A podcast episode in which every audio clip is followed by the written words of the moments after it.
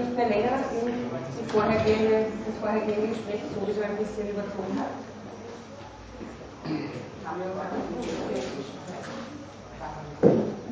Ich möchte erst einmal alle, die hier mit mir auf dem Podium sitzen, herzlich begrüßen und mich bedanken, dass Sie gekommen sind. Auch alle Zuhörerinnen und Zuhörer, die ja erfreulicherweise auch vorhanden sind, bedanken, dass Sie gekommen sind und dass Sie bei der Hitze ausharren.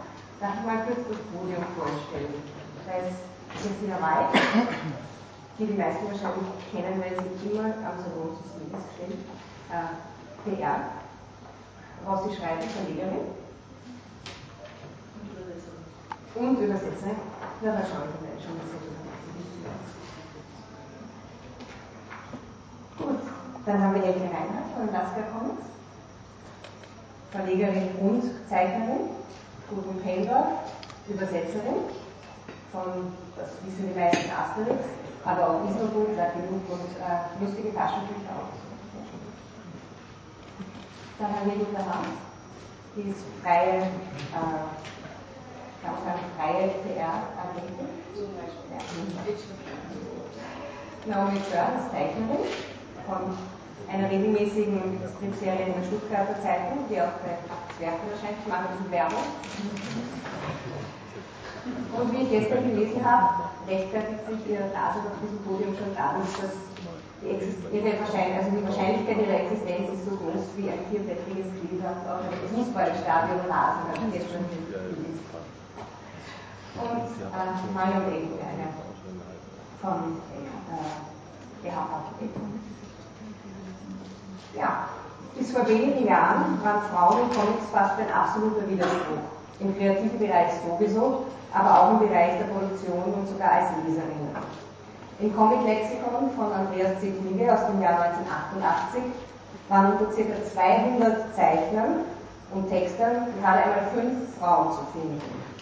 jede von ihnen quasi ein weißer Elefant in ihrem jeweiligen Bereich. Das war Claire Pétrichet, die einzige international bekannte Cartoonistin. Annie Lötzinger, die einzige bekannte Frau des französischen Autorencomics der 70er und 80er Jahre. Dale Messig, die damals einzige US-Comic-Strip-Zeichnerin und Autorin. Marie Severin, die einzige Superheldenzeichnerin der Frühzeit, also zum Beispiel für Hype von Marvel. Und Wendy Pini, die einzige Frau im Bereich Fantasy Comics, also Elfenwelt, wahrscheinlich die meisten.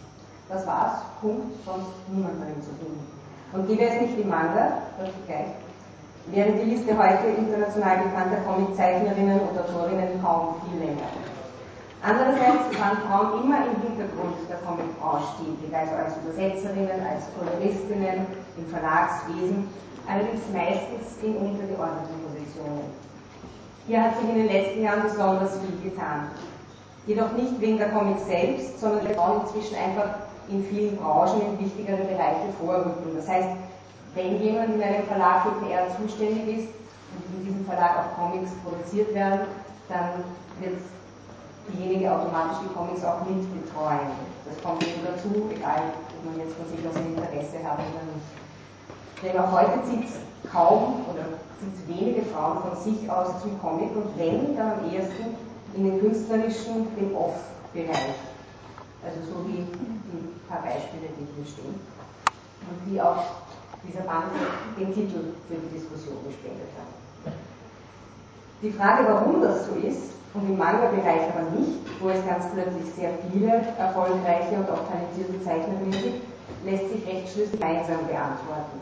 Viele Menschen zieht es beruflich in einen Bereich, der sie von vornherein anspricht. Also an Roman- oder Drehbuchautorinnen herrscht zum Beispiel kein Mangel. Aber solange Comics von Männern für ein männliches Publikum produziert wurden, wenn auch teilweise unbewusst, zieht es Frauen nicht unbedingt dorthin. Nicht als Leserinnen und auch nicht als Macherinnen. Und Manga zeigen eben das genaue Gegenteil, weil viele Manga teilweise von Frauen für Frauen oder Mädchen gemacht werden. Da gab es auf einmal auch bei uns viele Leserinnen und gibt es als Folge davon auf einmal auch viele Zeichnerinnen, die, weil es einen Markt gibt, auch publiziert werden ein sich selbst verstärkendes System. Trotzdem oder gerade deswegen wollen wir heute über Frauen im Comic-Bereich abseits des individuellen Phänomens Manga sprechen. Über Karrieren, Lebenswege und unmittelbar damit verbunden, zumindest meiner Meinung nach, persönliche Vorlieben. Deshalb würde ich gerne die Runde eröffnen, vielleicht an dem Ende. Wie sind Sie denn zu Ihrem Beruf in der Comic-Branche gekommen, beziehungsweise gibt es Comics, die Sie gerne lesen und wo Sie gesagt haben, in die Richtung möchte ich auch gehen, das hat mich jetzt inspiriert? Als ich, als ich klein war und wie so viele von uns mit Mickey Mouse angefangen habe, lesen zu lernen, war ich wild entschlossen, Mickey Mouse zu heiraten. Das war das absolute Ziel für mich. Und äh, irgendwann später, als ich gemerkt habe, dass ich das nicht ganz so einfach realisieren lassen, habe ich eine Frage gestellt, wie mache ich das, dass ich da mal arbeiten darf, da wo sie die Mickey Maus machen tun. Und äh, dann über große Umwege alles klar, das ist aber da was macht. Und dann bin ich jemand an und fragte, ob ich nicht Lust hätte, umzuziehen nach Entenhausen. Und dann, danke. und dann war meine einzige Frage nur noch, wann soll ich packen? Und dann, so bin ich dann. Ich bin gekommen vor 14 Jahren. Außer Mickey Maus, gab es noch was haben? Ja, na klar, Asterix, Lucky Luke, äh, Albert Enzian, äh, dann diese, diese Falk äh, gab es, Tibor, äh, Vaillant, diese Rennfahrergeschichte, also Fix und Foxy, ich habe alles verschlungen, was, was ich überhaupt für Taschengeld und äh, eingelöste Pfandflaschen erlernen konnte. Wie war das mit dir? Ähm, bei mir gezeichnet habe ich glaube ich schon immer, aber wenn man jetzt also sagen könnte, also wie, wie du gerade sagst, ähm, dass man über, über Frauen, die schon damit zu tun haben, kommt, ähm, war es wohl so, dass meine Mutter, also mein Vater hatte natürlich auch Comics, 70er Jahre, die ganzen Independent-Sachen, aber meine Mutter hatte kistenweise Archie-Comics. Und ich habe mit denen auch Englisch lesen gelernt und dadurch war dann auch schon der, der Zugang da und da gibt es ja auch diese beiden weiblichen Figuren, die auch ganz viele Abenteuer erleben bei den Veronica. Und ähm, da war auf jeden Fall auch schon mal was da. Und ähm, auch viel bei uns rumlag tatsächlich die Emma und man wusste, okay, es gibt eine deutsche Zeichnerin, Franziska Becker, und ähm, das hat dann doch soweit es auch geprägt, dass man gesagt hat, dann kann man es ja auch. Auf jeden Fall das war dann vorher in der Manga-Diskussion ganz interessant, dass das Manga-Phänomen jetzt eben auch Frauen sehen, es geht. Man kann die Leute, die vor zwei, vier Jahren noch in der Schlange gestanden sind, um die Zeichnen zu holen oder sich nehmen zu lassen, jetzt selber hier sitzen und für andere signieren. Und so eigentlich sind, haha, die haben es geschafft, jetzt gibt es für mich auch eine Chance, das kann ich jetzt auch machen. Ganz genau. So was war die Franziska Becker für dich? Schon, schon ein Stück weit. Und dann, als man dann äh, selber auch in Comic-Läden gestöbert hat und sich reingetraut hat, muss man ja auch sagen, war ja damals auch nicht ganz so ohne. Und ähm, dann dort eben auch gerade so 90er Jahre aus Seattle gab es ja Wände mit Comics von Frauen und da hat man schon auch gesehen, dass es einiges ja. Da komme ich noch drauf zurück, auf das ich in Comic-Leben reinkomme. Das machen wir haben wir ja. Ich denke mal, deine Eltern sind jünger als meine. Bei uns gab es keine Comics. Ich habe eben als ähm, Mädchen wahnsinnig viel gelesen, aber Bücher, keine Comics. Mein Vater fand eben das furchtbar. Äh, ähm, fast hätte er, glaube ich, entartet gesagt, aber in die Richtung ging es tatsächlich noch. Und so habe ich dann erst als Erwachsener angefangen, Comics zu lesen. Ein Freund hat mir gezeigt, dass es interessante Comics gibt und lesenswerte. Und bei mir ist es aber nicht zu so einem, wie soll ich sagen, es ist nicht so ein dermaßen das Fanprojekt und mein einziges Anliegen geworden. Ich habe dann äh, schon kurze Zeit später angefangen, meinen ersten Comic zu übersetzen und habe das gern gemacht, aber ich bin eigentlich nie äh, so ein totaler Fan oder gewesen. Ich habe nur einfach gesehen, ich lese Comics ebenso gern, wie ich äh, Bücher ohne Bilder lese und ähm, bin nach und nach immer mehr eingestiegen, soll ich sagen, angefixt mit Comics, dann ähm, als Übersetzerin gearbeitet und das wurde immer mehr. Ich habe eine ganze Zeit noch nebenher andere Jobs gemacht und ja, über den Reproduktverlag bin ich in die Comic-Szene gekommen und dort schon von Anfang an als Multitaskerin, wie man eben in Kleinverlagen arbeitet, da macht man alles. So war es. Und irgendwann kam dann die Entscheidung zwischen nur für Comics an. Ja, genau, da musste ich mich irgendwann entscheiden und ähm, Dann war es aber klar, das macht viel, viel mehr Spaß als ein äh, Bürojob, der mit mir sehr wenig zu tun hat. Und ich muss sagen, das war die richtige Entscheidung. Ich bin Freiberuflerin, das ist nicht ganz einfach immer. Aber das, ähm, gerade mit dem Comic in so vielfältiger Weise zu arbeiten, äh, ist was ganz äh, Interessantes und, und Befriedigendes. Ja, also in meinem Elternhaus gab es keine Comics. Das zu lesen, ich aber auf die Generation, wo das, also Schundhefte Da war überhaupt nicht dran zu denken und ich kam zu diesen Übersetzungen wie die Jungfrau zum Kind.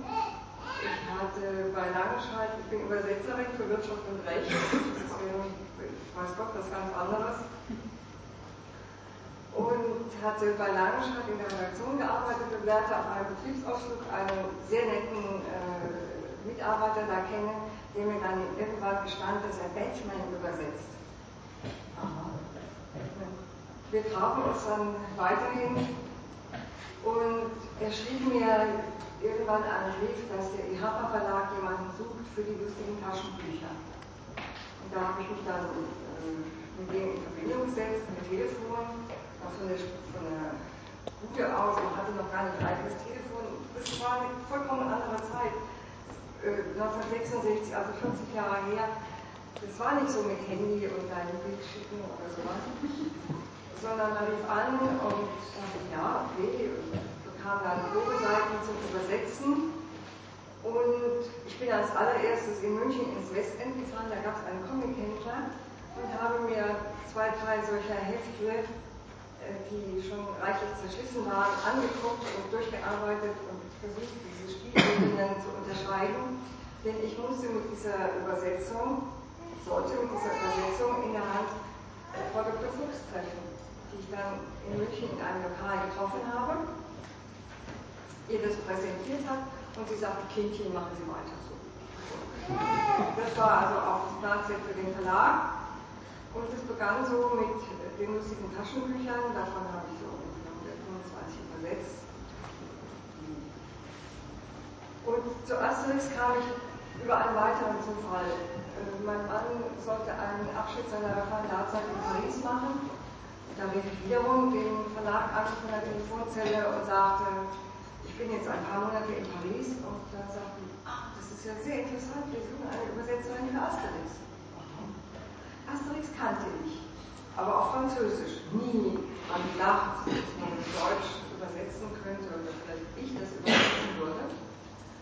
Und dann bin ich in Paris, über den staune ich heute noch, äh, zu dem Herrn Rossini ins Allerheiligste in einem Seitentapeten bespanntes Boudoir. Und wir haben geplaudert und gesagt, ja, alles, alles wunderbar. Was ich nicht wusste war, dass er meine Übersetzung hat übersetzen lassen. Kann man verstehen, denn da gab es, gab vorher in einem anderen Verlag eine, gab übersetzt ein paar Bände waren übersetzt worden, zwar aber nicht äh, im Sinne der französischen Redaktion. Ja, und dieses Asterix zog dann nach sich und äh, Isnogut, den ich sehr liebe, den aber Egmont, warum auch immer, nicht mehr produziert, denn es ist sehr, sehr schön, fast, fast schwieriger als Asterix. Ja, äh, also ich habe in diesen 40 Jahren wirklich einen, einen Bewusstseinswandel erlebt in der Einstellung gegenüber Comics. Heute äh, ist, es, ist es fast schick. Die jüngere Generation spricht nur mit Begeisterung. Aber ich habe die ersten Jahre erlebt, dass ich es gar nicht gesagt habe, dass ich Comics übersetze. Freiberuflich arbeite. Ja, ich übersetze das für so einen Verlag. Und meine Schwiegermutter fand es überhaupt nicht prickelnd. Also noch eine Generation davor. Das hat sich sehr gewandelt. Deswegen sind wir hier. Ich weiß nicht genau, ähm, also ich bin zu Comics gekommen wie alle meinen Bekanntenkreis, das heißt irgendwie dann Tag, Asterix, Zackhefte, später dann Jugendmagazin was. Und ich kann eigentlich nur sagen, dass ich ähm, sehr lange nicht kapiert habe, ob der Comic jetzt für einen Mann ist oder für eine Frau. Ob ich Leser, männlich oder weiblich bin, sondern ich habe einfach Comics konsumiert. Es gab Comics, die ich gut fand. Es gab Comics, die mich interessiert haben. So. Und irgendwann habe ich mir gedacht, okay, ich will auch Comics machen. Aber so einfach geht das nicht. Ne? Du hast dann, du verlegst dich selbst quasi. Ja, nicht, nicht ausschließlich, aber ja. Ja, das ist so ein bisschen aus dem, ähm, wenn man anfängt und denkt, dass man wahrscheinlich gut ist, wenn man Comics macht und die trägt man ganz stolz zu den Verlagen hin. Und die Verlage sagen dann so, ja, das ist nett, machen wir weiter. man denkt sich dann halt irgendwann nicht, möchte so was Comic rausbringen, beziehungsweise hat ganz bestimmte Vorstellungen, wie dieser Comic aussehen soll. Zum Beispiel mit ähm, bisschen außergewöhnlichem Papier oder außergewöhnlichem Format. Dann muss man es eben halt selber, man muss es selber finanzieren und dann eben auch selber schreiben, um Vertrieb zu kriegen, beziehungsweise dann eben auch Comic-Messen, die selber verkaufen. Aber ich muss sagen, also das auf den ähm, Papierkram, Steuer und Vertriebkram macht eigentlich alles Spaß. Hm. Ich bin einfach mein Wort zurück. Für mich waren Comics ähm, subversiv, männlich und sehr, sehr sexy. Ich bin in einem katholischen Dorf im Erzbistum Hildesheim aufgewachsen, eine Lehrerfamilie. Und da war Comics ungefähr das Schlimmste das Schlechteste, was es da stand. Und die bösen Buben, die wirklich aufregenden Jungs, lasen Akin und Wäscher und dieses ganze Und das war so aufregend, das war aufregender als Rauchen. Das nächste war dann Mickey Mouse, das war einfach schön. Das war richtig rundum heile Welt und wunderschön und bunt und Amerika und so weiter. Der nächste Schritt war dann echt Amerika, 1965 zum ersten Mal nach Amerika als Studentin. Damals war es ein Hoffnungsträger Amerika. Und damals äh, gab es diese Underground-Comics. Und die waren wiederum subversiv und sehr, sehr sexy, sehr rebellisch. Und die habe ich eingekauft in großen Mengen. Ich weiß noch, Village Boys und diese ganzen Jahre haben also sehr starke Reiz aus den Comics bezogen, auch sehr sexy pornografisch, in dicken äh, Tüten nach Hause gekommen. Comics, wow, ja, das war die große Welt. Irgendwann saß ich mit zwei Kindern zu Hause in einem Reihenhäuschen als ähm, Soziologin äh, MA und äh, ja, wie das dann so aussah und was jetzt. Na okay, das Einzige, was mich gerettet hat, Comics verlegen. Und ich habe dann in, in äh, Italien den Manara gefunden, also meinen unseren ersten Autor. Und es war ein Mann im Hintergrund bei mir. Ich habe nicht als Frau, wenn ich losgezogen habe, den großen Verlag auf die Beine gestellt, sondern da war der Mann im Hintergrund, der hatte betriebswirtschaftliches Wissen, der wusste, wie eine Buchhaltung geht, der wusste, was ein Vertrieb ist und was ein Fahrsortiment ist. Also das war, war ich nicht allein. Ja. Aber dann in der Scheidung, da hieß es dann, willst du das Haus oder den Verlag? Und dann sehr zur Überraschung meines Mannes Das ist sie jetzt.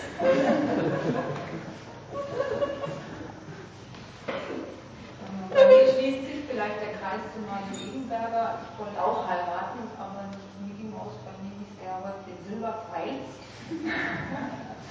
Im Grundschulalter ganz toll, konnte manche Turnvereinsstunde, in der mich meine Eltern lieber gesehen hätten, auf dem Schulhof lesen verbringen. Ich habe in der Woche so ein, eine Mark Taschengeld gekriegt, der Silberpfeil hat 80 Pfennig gekostet und dann konnte ich mir noch zwei so Weingummischlangen kaufen und dann war das Geld futsch.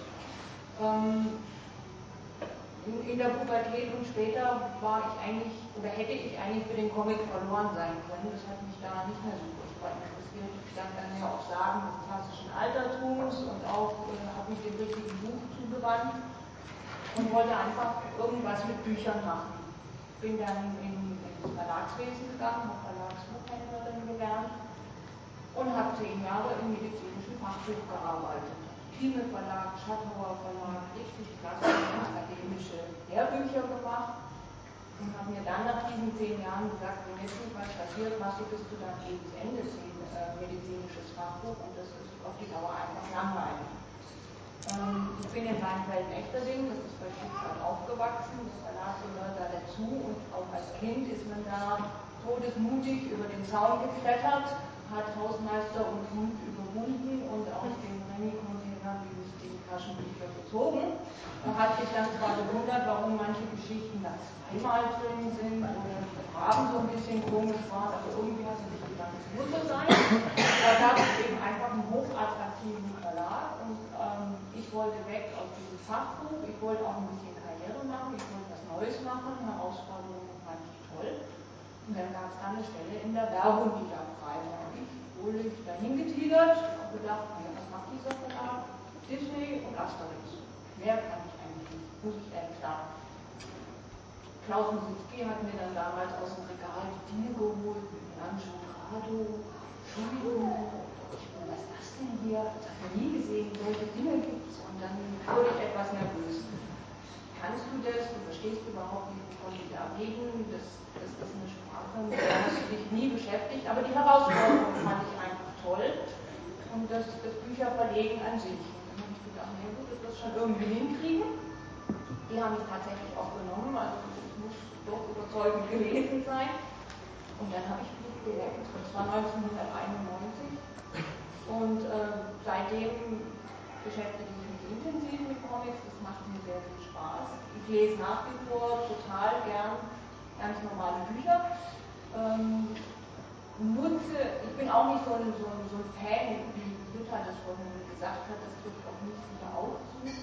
Ich äh, nutze die Comics ganz intensiv, zum Beispiel bei uns vor Ort in Überlingen, um damit in die Schulen reinzukommen.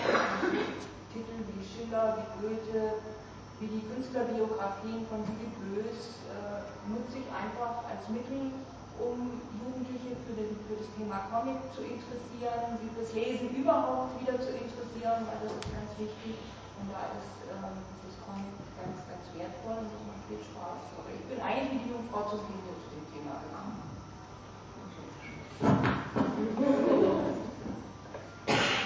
Ich habe gerade das Mikro koordiniert. Ja. Ähm, muss ich es halt halten. Ja, wenn du vorher gesagt hast, die Überwindung in ein Comicgeschäft überhaupt reinzugehen. Ich kenne auch Frauen, die problemlos in jeden Sexshop gehen, aber sich fürchten, bevor sie in einen Comicshop gehen. Ich glaube aber, dass es auch schon leichter wird durch den Manga. Aber von wo kommt das? Oder was ist das schlechte Image? Oder? Ah, nee, also ähm, das schlechte Image war es bestimmt nicht, aber es war es war halt so ein Raum und da gab es dann alle, die drin waren, wussten, was die Hefte sind und um was es geht und, und wussten Bescheid und man selber ja nicht. Ich meine, hier in der Pubertät ging es einem allen so, aber da war es eben dann nochmal dieses Ding, da waren die Jungs und dann ist man da rein als Mädchen und hat gesagt, ich, ich will einen Comic lesen und dann sagt er, ja was denn? Und so, äh. Und ähm, also es ist zum großen Teil, glaube ich, schon so, so ein pubertäres Angstding. Aber ja, ähm, ich, ich weiß es nicht. Also sobald man dann auch einen Anhaltspunkt hatte, konnte man sich da dann auch reintrauen. Ich meine, die Comic, Comicladenbesitzer, die schüchtern ja alle ein. ich denke, das ist Tatsache ein bisschen so dieses Bescheid wissen ähm, und ich schimpfe nicht gerne auf meine männlichen Kollegen, aber das ist tatsächlich eine sehr männliche Eigenschaft, dieses äh, Insiderwissen zu haben und das ist auch wichtig.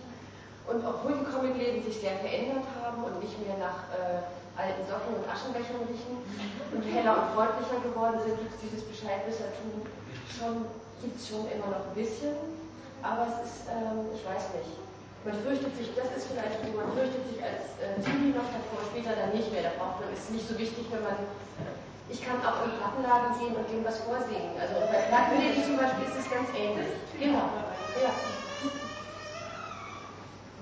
Also ich denke, Frauen sind weniger interessiert an Comics. Ich stelle das immer fest bei Comicbörsen, zu denen ich viele Jahre lang sehr intensiv gegangen bin. Und eine Schlüsselszene habe ich bei einem Lichtenfeld kann eine von den Zeichnerinnen das ja mal als Cartoon endlich bringen. Das, das Prototypische ist folgendes. Ich habe es erlebt. Ein Paar Ende 20 steht da und er blättert und sagt, mein Gott, schau dir das mal an, ist das nicht toll hier?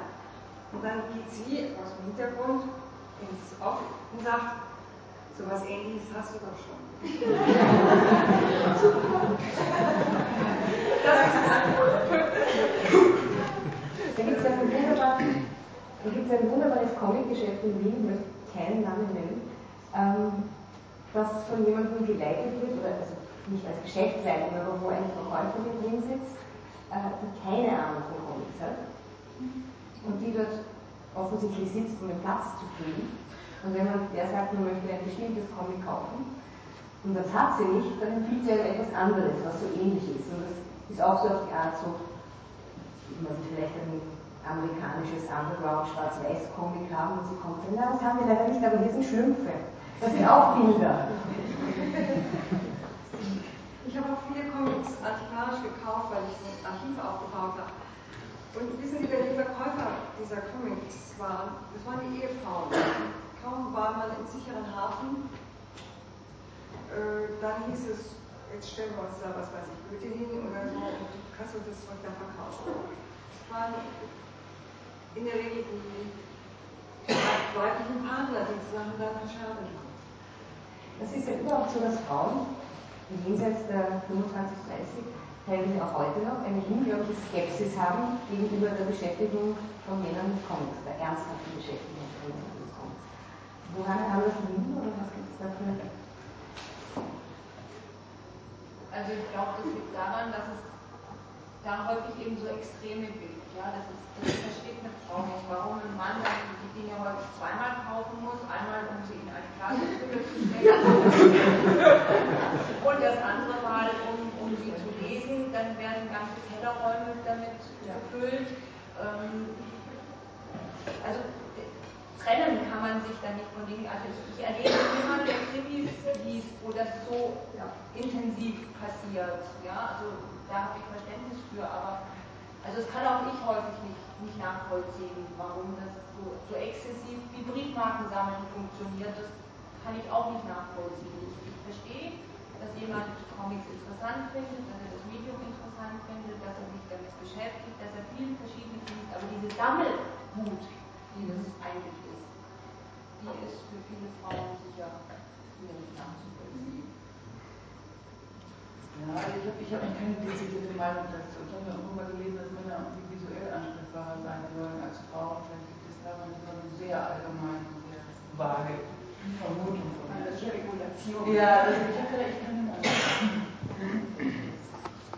Also es ist zum einen Teil bestimmt auf jeden Fall dieses Jäger-Sammler-Ding und dass Frauen eben auch sagen, also selbst wenn es eine Serie ist, die Frauen mögen, sie schauen es durch und wenn sie aber sehen, na, das gefällt mir jetzt nicht so, dann kaufen sie es einfach nicht. Wenn Männer, ja, kann, da fehlt ja dann eins, das geht ja nicht.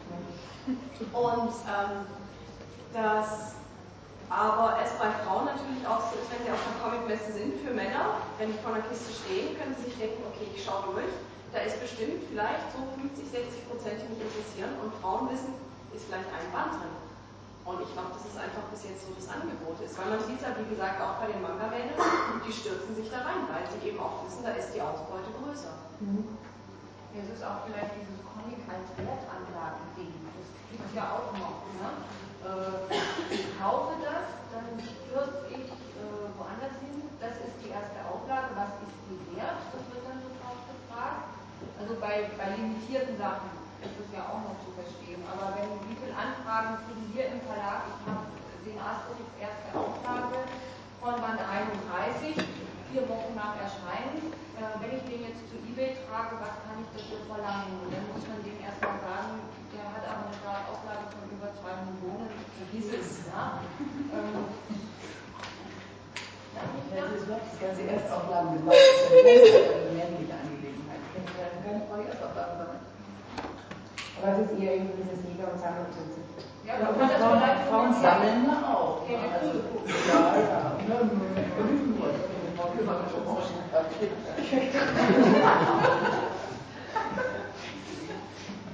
Wie reagiert eigentlich das Umfeld, wenn Sie sagen, was Sie beruflich sind? Ja, also bei mir ist es meistens so, dass ich ähm, gefragt werde, was machst du beruflich? Das ist eigentlich die Pressesprecherin von Mouse. Da habe ich meistens ich mich, meistens im Lacher, alles strahlt, alle Gesicht irgendwas. Und ich bin dann immer frustriert bis äh, auf Müll, wenn dann irgendjemand die Nase rümpft und dann denke ich mir, oh Gott, in welcher Party bin ich, auf welchem Film bin ich, welche Gesellschaft bin ich denn völlig falscher Platz. Aber du kannst dann nicht sowas und was machen sie hauptberuflich? Ja, da, da muss man dann irgendwas anhören über die Gimmicks oder über die äh, Vernichtung der Fantasie von Kindern durch Disney Comics oder irgendwas ähm, Also ja, das ist deprimierend. Aber Gott sei Dank in 90 Prozent der Fälle ist auch, ich bin Pressesprecherin von Mickey Mouse und Feinde Sonnenschein und äh, in dem Sonnen ich nicht dann. Ja, bei mir ist eigentlich auch positiv so, ah, und es geht. Und davon kann man leben. Und äh, da ist dann also. Und hey,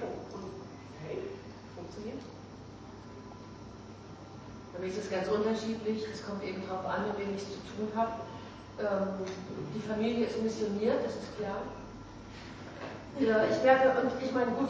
Katholik auch. Ja. Die jüngere Verwandtschaft findet es cool. Wow, cool. Und dann ähm, kommt es doch an, wenn ich beruflich in Kreisen bewege, die zum Beispiel eher mit Kunst zu tun haben, mit der echten Kunst, dann komme ich immer äh, in Erklärungszwang und lasse es aber mittlerweile. Also entweder das ist in Ordnung, ich muss mich nicht mehr rechtfertigen dafür, aber eigentlich ist es so ähm, immer noch so eine Geschichte, die richtige Kunst findet das irgendwie sonderbar. Und die Comics, mit denen ich zu tun habe, sind aber zum Teil durchaus in den Grenzbereich angesiedelt, wo ich, ähm, ich meine, ich gehe auch, ich, ich sage auch nicht, ich gehe in keine Galerie, weil ich äh, mit Comics arbeite. Also diese Abgrenzungswut ist da immer wieder bemerkenswert. Und äh, obwohl dieses Herabsehen auf Comic nachgelassen hat, erfahre ich es doch immer wieder. Und ich habe neulich gehört von meiner Mutter, meine alte Englischlehrerin, die Zicke, hat erfahren, was ich beruflich tue und hat dann zu meiner Mutter so ein bisschen bedauernd gesagt, ja, das ist doch schade, wenn die Kinder nicht erwachsen werden wollen.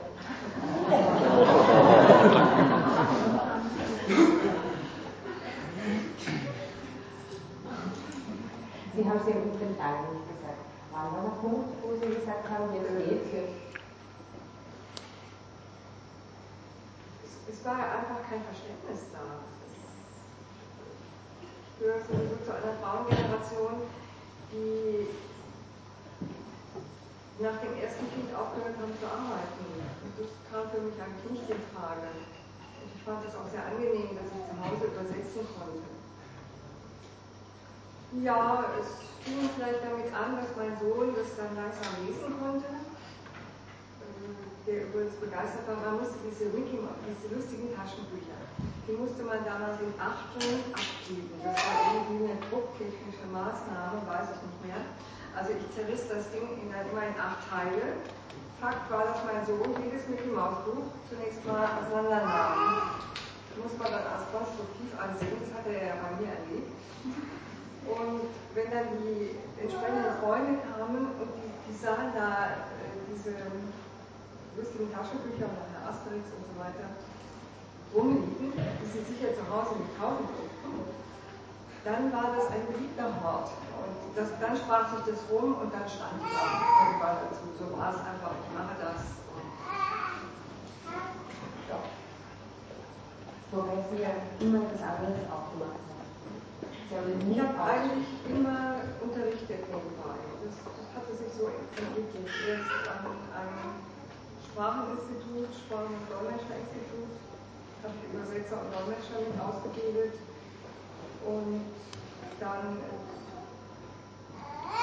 ich habe ja mit Band 29 aufgehört, äh, Asterix zu übersetzen, hatte dann eine Aufforderung oder ein, ein Angebot von München und bin wieder in mein eigentliches Metier zurückgegangen, indem ich da wirtschaftspolitisches Französisch gebe.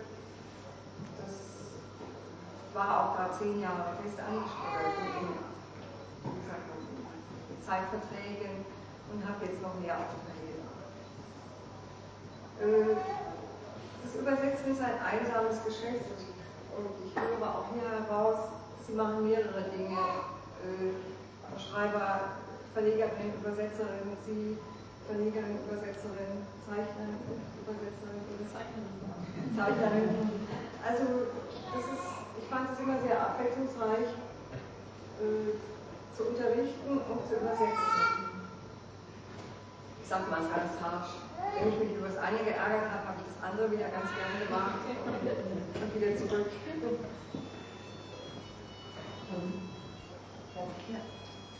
Mir ist nur eins aufgefallen, also bei uns, wenn, wenn man sich entscheidet, in einen Comicverlag zu gehen, muss man aber auch wissen, dass man da kaum mehr rauskommt. Ist das, was unsere Redakteure dann immer sagen, wenn ich das zu lange mache, dann glaubt mir kein Mensch, dass ich noch was anderes kann, als Benjamin Blümchen äh, Texte zu machen. Wir haben einige Kollegen, von Tageszeitungen kommen und äh, da muss man sich dann wirklich dafür entscheiden. Äh, also karrieremäßig ist es sicher nicht so, dass man muss wirklich viele Dinge machen in dem Bereich. Aber es ist jetzt nicht so das Karrieresprungbrett, das man haben könnte, man sich mit dem Comics auseinandersetzt. Das ist eher, da muss man wissen, dass man da bleibt. Das ist genau das, was man will. Das ist da vorher angesprochen worden, dass du gefragt hast, ob du davon leben kannst. Ich fange mal auf der Seite an. Kann man davon leben? Alleine nicht. Also auch ich mache ja Freelance. Ich habe eine Presseagentur, wo ich für verschiedene Verlage tätig bin. Ähm, wir haben eine Lizenzagentur, also die Rechte wir dafür mit aber auch für wissen.de, das ist das Wissensportal. Ähm, von, von dem Thema Comic alleine kann man nicht leben. Das ist sehr schön und ich freue mich auch, dass ich da den Weg nicht raus musste, sondern dass man das noch ein Stück weit machen kann, aber alleine nicht machen.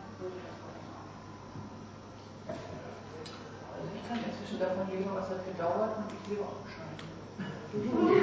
Das sind meine Ansprüche.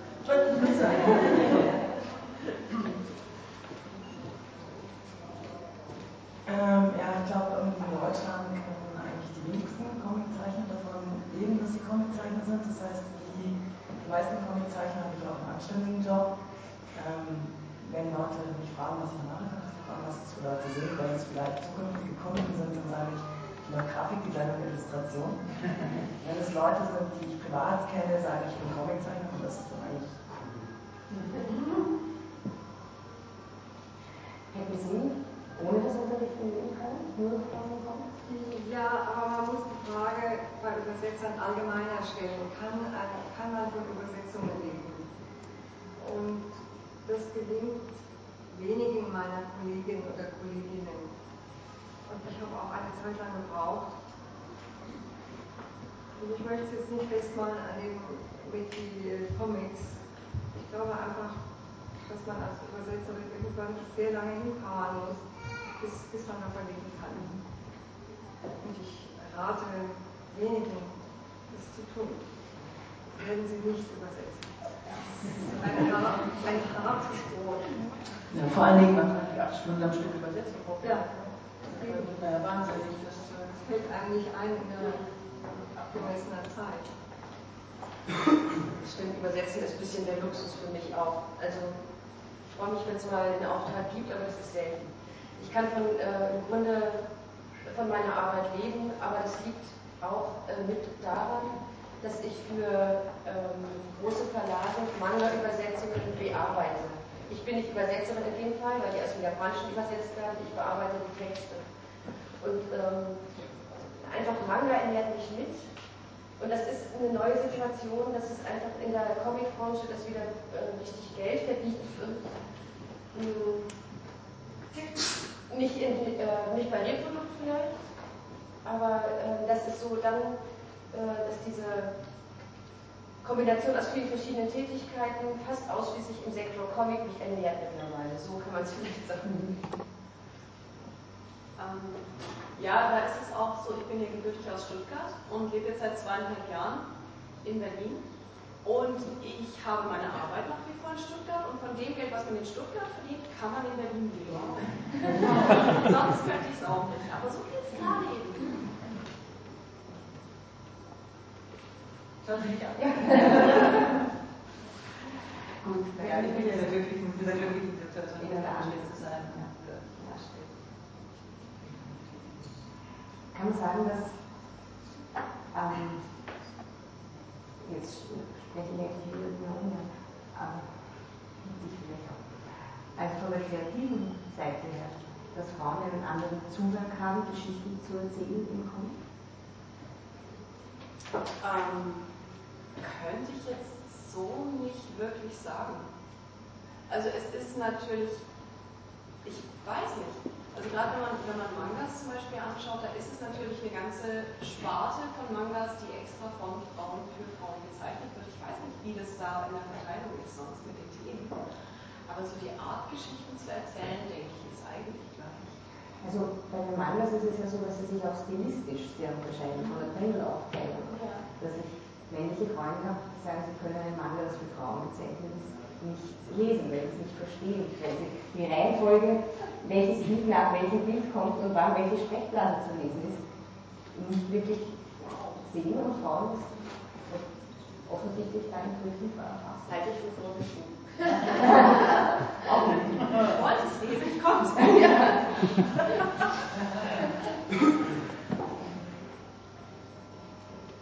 du sagst, es ist egal.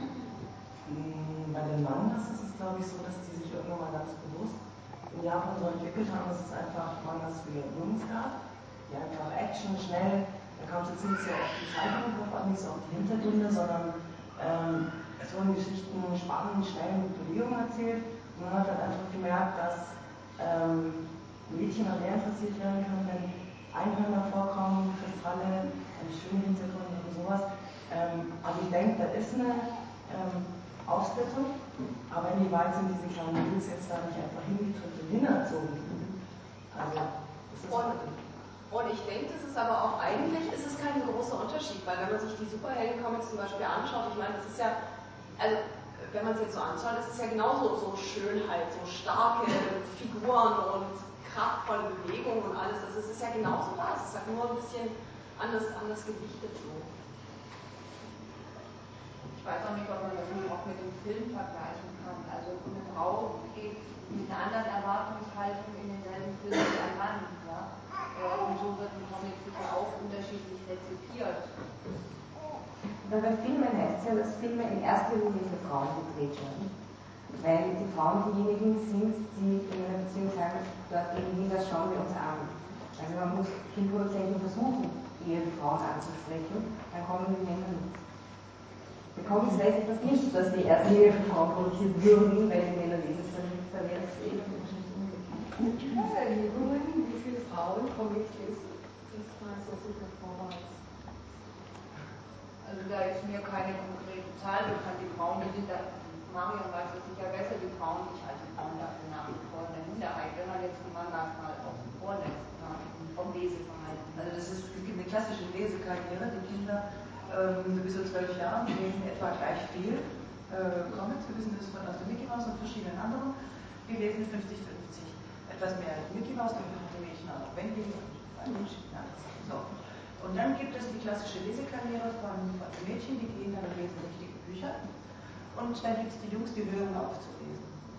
So, und dann, die, und dann gibt es einen Zeitpunkt, so wenn sie, die Jungs orientieren sich dann ganz stark an Outdoor-Aktivitäten, dann kommt die erste Liebe, und dann, wenn sie dann die ersten Erfahrungen gemacht haben, wissen ungefähr, wie es geht, dann kommen die Jungs meistens wieder mit der Studentenzeit, mit der ersten WG zurück zum Comic. Die Frauen sind für immer verloren. So, das ist die klassische Lesekarriere von, von unterschiedliche Lesekarriere.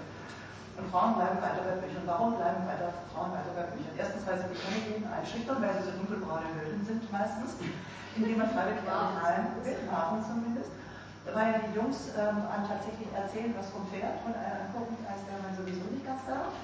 Ähm, und dann geht es los mit den, mit den unterschiedlichen Geschichten.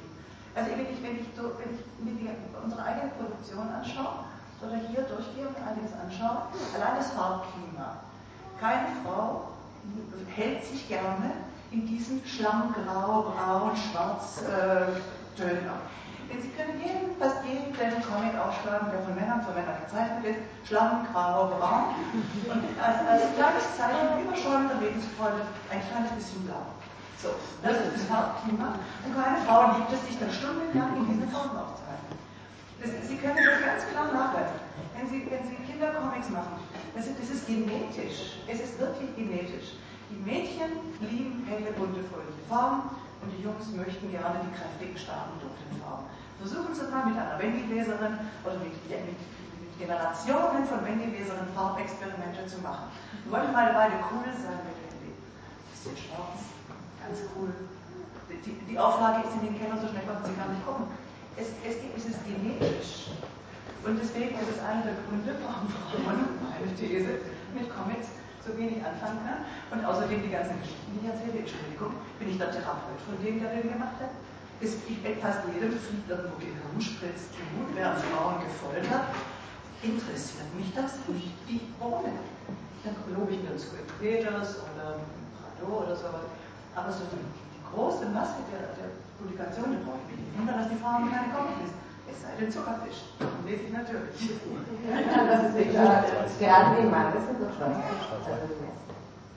Ja, das ist jetzt meine, das ist meine große Freude, dass diese Manga jetzt auf einmal, das ist wirklich von, von, von Frauen oder für Frauen gemacht. Das ist aber nicht kein Farbkiller, schwarz-weiß ist neutral. Ne? Und die denken sich, die haben die schönen Cover, die haben die schönen Einzelposter und die denken sich die Farben. Das ist jetzt nicht dieses schlammbraun, bis depressive Quöllenklima. Also würden die Comics aussehen wie Elfenwelt? Dann das ist traumhaft, ja. Disney Fairies oder was es das alles gibt und Witch, das sind so die Farben, die ich würde immer gerne fragen. Ähm, sind Sie denn der Meinung, dass diese ähm, äh, statistischen Erhebungen in Frankreich genauso gelten würden? Also dass zum Beispiel eben äh, Frauen, ich könnte mir nicht vorstellen, dass in Frankreich mehr Frauen Comics lesen, äh, weil einfach andere Sachen am Markt sind. Ja, wir haben auch viel mehr Funnies am Markt als. Ja, aber zum Beispiel auch die ganzen Fantasy-Sachen, ist das nicht auch so ein bisschen, also jetzt nicht alle, nicht die äh, männlichen Fantasy, aber ist das nicht auch so ein bisschen, äh, jetzt, also der spezielle franco-belgische Markt ist ja noch was anderes als Fantasy, ja. ne? Ich kann mir auch vorstellen, dass in Amerika die Frauen Comics lesen. Aber in Frankreich könnte ich mir vorstellen, nicht nur wegen Götzinger und äh, Rediger oder so, sondern insgesamt die normale Albenproduktion. Aber da habe ich keine Zahlen. Ne? Ach, aber in Frankreich wird ja die normale Produktion auch in der Frauenzeitschrift zum Beispiel rezensiert. Das ist ja in, in Deutschland zumindest im Moment undenkbar. Offenbar gibt es aber auch Produkte für Frauen in Frankreich, also andere oder in einem Maß oder in höherem Maße. Aber selbst wenn es sie gibt, und hier gibt es die inzwischen ja auch, ich sage jetzt mal Schönheitschecken von Carlsen oder äh, jetzt Valentin äh, bei, bei Egmont, äh, sind Titel, die gezielt für die zielgruppe Frauen gemacht werden. Und ich habe bei beiden versucht, sie in den Frauenzeitschriften unterzuziehen. Wir haben es gemeinsam 14 Jahre lang versucht. Ähm, aber explizit bei diesen zwei Titeln hatte ich halt schon begründete Hoffnung, dass das eigentlich funktionieren müsste. Ja? Und also ich bin auf so eine Wand von, von Unverständnis und Ignoranz ganz Abend gestoßen und bei Valentin muss ich froh sein, wenn das Ding nicht verrissen wird, weil diese Redakteurinnen offensichtlich keinen Humor haben und auch überhaupt nicht bereit sind, sich damit zu beschäftigen, was ich mir da am Telefon anhören musste, das ist atemberaubend. Ähm, und das finde ich schade. Und und das ist in Frankreich ganz, ganz sicher anders, da ist das einfach anders akzeptiert.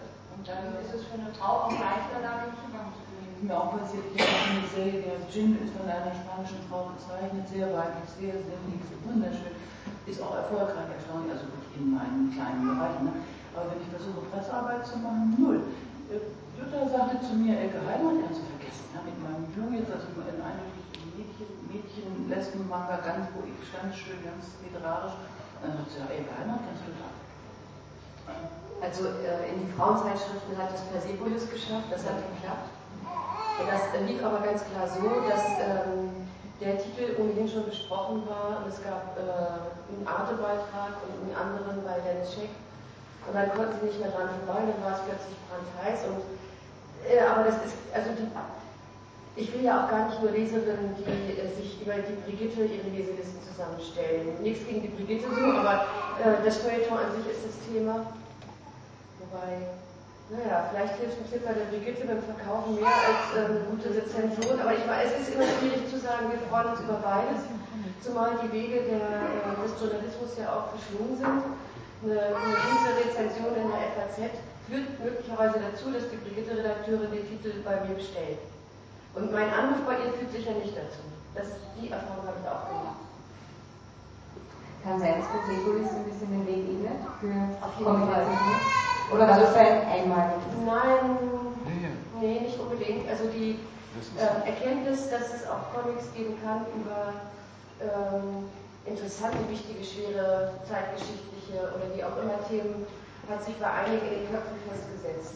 Das heißt nicht, also sowas äh, heißt nicht, dass jetzt äh, Tür und Tor offen steht, aber zumindest, ich habe auch die, ich habe es wirklich erlebt, zum Beispiel in München bei eurem schönen Festival, äh, dass eine Dame am Stand Reprodukt auftauchte und auf der Suche war nach anderen Comics äh, zu eben interessanten Themen Und Persepolis habe sie draufgebracht. Das kann schon mal klappen, auf jeden Fall. Jetzt muss aber mehr kommen, müsste mehr kommen. Ja. Müsste, und jetzt dieser Schwung müsste genutzt werden. Wir arbeiten dran. Ne? und es ist also auch wichtig, dass es einfacher über die Themen funktioniert als über Autor oder Einzeltitel. Das. Der Erfolg von Persepolis ist, denke ich, komplex. Also zum einen ist es ein Buch. Es ist kein Heftchen und kein Album. Also so wie im. Und dann äh, kommt hinzu, dass es äh, relativ ähm, einfach erzählt ist. Wenn man sich vorstellt, eine vergleichbare Geschichte wäre grafisch komplizierter, hätte es nicht so geklappt. Die Leute haben die Erfahrung gemacht, sie können, äh, sie können es lesen. Es gibt bei vielen Erwachsenen immer noch, also egal welchen Geschlechts, die aber eigentlich keine Comics lesen, diese Sperre, die sagen, Comics kann ich nicht lesen. Das ist mir zu kompliziert. Text und Bild gleichzeitig, das packe ich nicht. Und bei Persepolis ist es so, dass einfach äh, die Lesbarkeit zu dem Erfolg beigetragen hat. Das muss man schon ganz klar so sagen. Und die Strips, denke ich, also darf man auch nicht vergessen. Also Naomi hat da in Stuttgart wirklich den Weg bereitet und das ist, das ist ihr Verdienst. Weil die Stuttgarter Zeitung hat einen sehr großen Erfolg und sehr großen Zuspruch, dadurch, dass sie halt wirklich wöchentlich, ich, ne, den, den Zuckerfisch bringt. Und ähm, die gleiche Redaktion betreut im Prinzip auch die Stuttgarter Nachrichten und hat zum Beispiel bei mir vor ein paar Monaten angefragt und hat gesagt, weißt du nicht jemand, den wir publizieren können. Wir wollen das Lizenzmaterial da nicht mehr haben, was halt man so klassisch vom Heber bis Blau, der also immer so hatte. Und sagt, du hast doch Kontakte. Und dann habe ich denen blitzartig meine Auswahl von fünf Zeichnern geschickt. Und die waren so begeistert, dass sie jetzt zwei neue Strips äh, in die Stuttgarter Nachrichten reinnehmen. Also der Thies Carsten ist, glaube ich, jetzt schon drin und es kommt nachher in, in Herbst nochmal einer. Und so kriege ich zunehmend jetzt Anfragen von, von Tageszeitungen, die merken, hoppla, da gibt es ja eine Eindruck. Auch schön. Also, die, die sind ja schnell überdrücklich inzwischen. Die sagen, sieht man ja überall, das ist nichts Neues, da muss es doch was anderes geben. Aber die Zeichnerinnen des Strips machen jetzt weniger aus. Also außer hier fällt mir noch die Nina Rosig sein. Programm bestimmt ganz gut gewesen. ja, aber der Wegbereiter für, äh, für Zeitungen wie jetzt für die Stuttgarter Nachrichten war ja die FAZ. Das fand ich also sehr mutig, dass da Schrift da gerne lese, gelesen habe. Und was ich auch ganz toll fand, sehr aufwertend zu Comics, das war im vergangenen Jahr, dass also in einem Spannungsbogen von populistisch bis elitär, sprich Bildzeitung bis FAZ, äh, mit wenigen Monaten Abstand, äh, beide Verlage eine Comic-Bibliothek herausgegeben haben. Also, wenn das die Bildzeitung alleine gemacht hätte, hätte ich mich schon gewundert und das toll gefunden, aber dass die FAZ auch gemacht hat. Ich hoffe, dass das so Wirkung hatte für Comics. Ist das so? Für mich. Aber ich, ich auf jeden Fall. Doch, also gerade das in der FAZ, die hat ja auch ähm, eine Zeit lang die extra Sonntagsbeilage, war das extra auch nochmal mit, mit Comics und das war schon, also das hat, das hat glaube ich auch sehr, sehr viele andere Zeitungen darauf aufmerksam gemacht. Das ist ein Journalisten. Ja, so ist es. Wobei die Bildedition bei der von Frauen betreut wurde.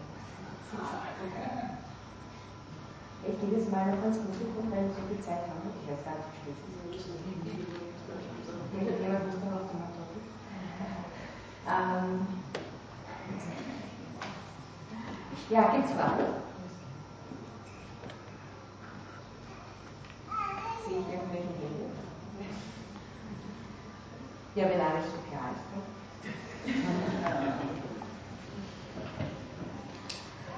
Übersetzungen wären jetzt nicht empfehlenswert. Ähm, was sagen die anderen Damen? Wenn jetzt ein junges Leben kommt und sagt, ich möchte unbedingt mit Maus heiraten und mit Comics arbeiten, wie sind die Empfehlungen? Oder wie wären so die ersten Schritte? Also unsere Redakteure sagen immer, es ist ein nettes Hobby, äh, mit dem man nebenher sich mal Urlaub oder was Nettes gönnen kann. Aber als Hauptberuf bringt es eigentlich niemandem. Aber wenn man Spaß an Comics hat und äh, das einfach gerne tut, dann ist es ein Hobby, das auch noch ein bisschen was einbringt. So ist es Empfehlung, die wirklich wenn ich, wenn ich nicht jeden Monat ein Balkankrimi übersetzen kann, dann, oder alle 14 Tage, dann werde ich das fest haben. Sollte ich das nicht anfangen. Willst du es empfehlen? Ähm, auf jeden Fall. ähm, nee, also es ist, es ist aber das, das ist ja klar, also man sagt Leuten dann, naja, also rein davon wirst du nicht leben können, aber wenn man es unbedingt machen will, dann, ran. Dem kann ich mich einfach nur anschließen. Man kann vielleicht noch mal zwei, drei Fragen stellen. Willst du später mal einen Porsche fahren und ein Chanel-Kostüm tragen? Dann überleg dir was anderes. Aber ansonsten ist ja einfach immer die Maxime, denke ich, äh, mach das, wenn du Lust drauf hast, sonst wirst du sowieso nicht glücklich im Leben. Und was ich noch sagen wollte, also auch gerade bei Mädchen, würde ich auch sagen, weil es kommen, wir waren echt so hin und weg, als wir unsere ähm, Monsters of Comics Tour gemacht haben. Da sind wirklich in Leipzig sind Rudel von Mädchen angekommen und ja, die wollten auch was gezeichnet haben, aber eigentlich wollten sie sich dazusetzen und mitzeichnen. Und dann saßen wir da wirklich so zu neun irgendwie am Tisch und die haben mitgemalt. Und ich finde es schade, dass sich das bei Mädchen ähm, dann verwächst leider und dass sie dann sich nicht trauen und, ah, und, und da kann man wirklich den Mädchen sagen, ja, dann geh hin und geh zum Verlag und stell dich vor und dann geh nochmal hin und irgendwann klappt es dann auch. Und Genau dabei könnte die Brigitte auch schon helfen. Ja, eben.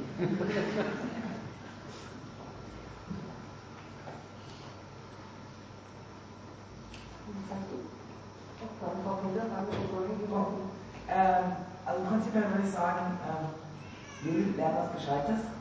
Aber wenn du Comiczeichnerin werden willst, ähm, kannst du es sowieso nicht aussuchen, weil du bist sowieso komplett Ja, ich finde auch, also zumal auch heutzutage berufliche Existenzen eher Patchwork-Existenzen sind. Äh, ich finde es ganz toll. Jeden Mut haben. Also flexibel sein sollte man auf jeden Fall, sich auf irgendwas fixieren in der heutigen Zeit kann gefährlich sein, aber man soll das ausprobieren, wo einem das Herz beschlägt und äh, muss dann sehen, wie sich entwickelt. Ich den, den nur anschließen. Bedanke ich mich nochmal. Äh, lasse das als schönes, inspirierendes Schlusswort im Raum stehen. Ähm, vielen Dank fürs Kommen, vielen Dank fürs Ausfahren in der Hitze. Und ich nehme an, ich hoffe, wenn es noch Fragen gibt an die eine oder andere Teilnehmerin, jedenfalls davon vielleicht noch nachher an der Wohnung stehen wird. Danke sehr.